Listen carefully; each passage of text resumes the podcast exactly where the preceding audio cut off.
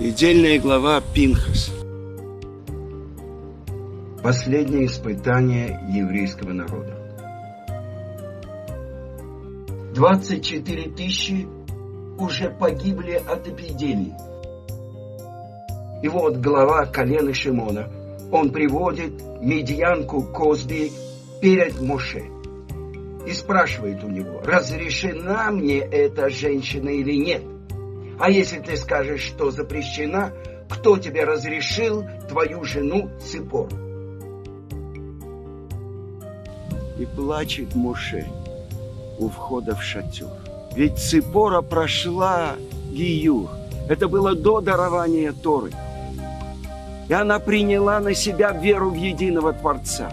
А сейчас, сороковой год после выхода из Египта, и вот-вот еврейский народ должен войти в землю Израиля. И вот эпидемия. Гибнут один за другим евреи. И возгорелся гнев Творца.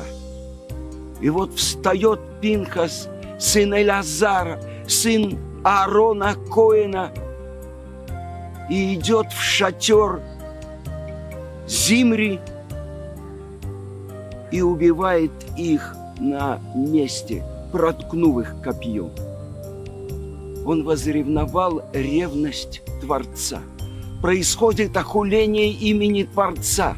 Весь еврейский народ в опасности. Вот-вот эпидемия уничтожит всех.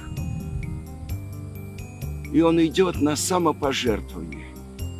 И убивает развратника и развратницу. И останавливается эпидемия. И говорит Творец – ты установил мир между мною и моим народом. Этот союз мира будет у тебя навсегда. И Пинхас, он внук Аарона. Но когда назначали коинов, он не был назначен коином.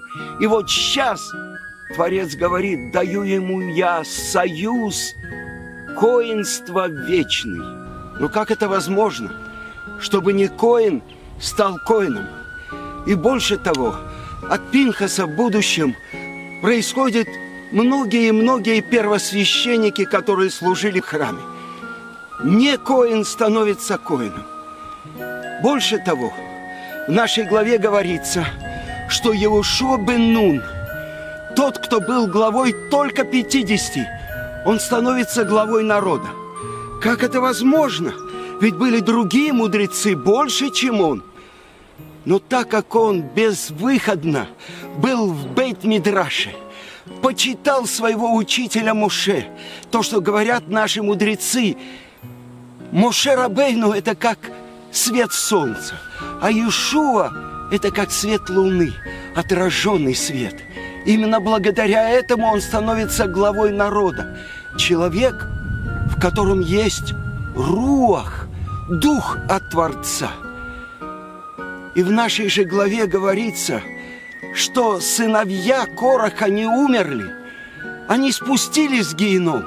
Но так как в сердце своем они сказали, может быть, отец наш не прав, может быть, наш учитель Муше правее его.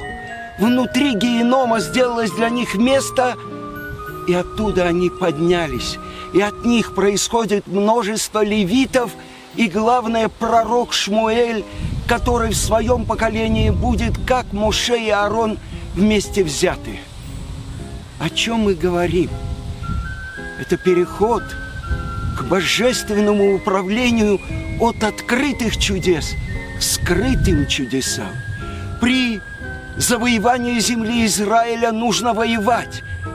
И Творец делает скрытые чудеса что необученная армия евреев побеждает 31 царя Кнаанейского, и они завоевывают землю Израиля. Но это новое поколение. В пустыне были явные чудеса.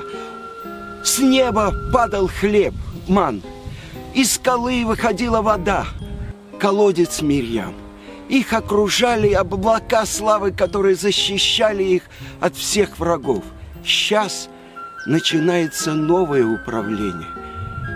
И если Моше Рабейну и первосвященник Аарон – это основа письменной Торы, то Иошуа бен Нун и сыновья Короха, и Пинхас, который становится коином, это основа устной Торы. Тот, кто идет на самопожертвование ради Творца, тот, кто ревнует ради Творца, он становится первосвященником. И открывает наши святые книги, что в будущем тот, кто восстановит мир между еврейским народом и Творцом на небе, это пророк Ильяу. Он Пинхас. Он провозгласит, он подготовит пути царя Машех и вернет сердца сыновей к отцам, а сердца отцов к сыновьям.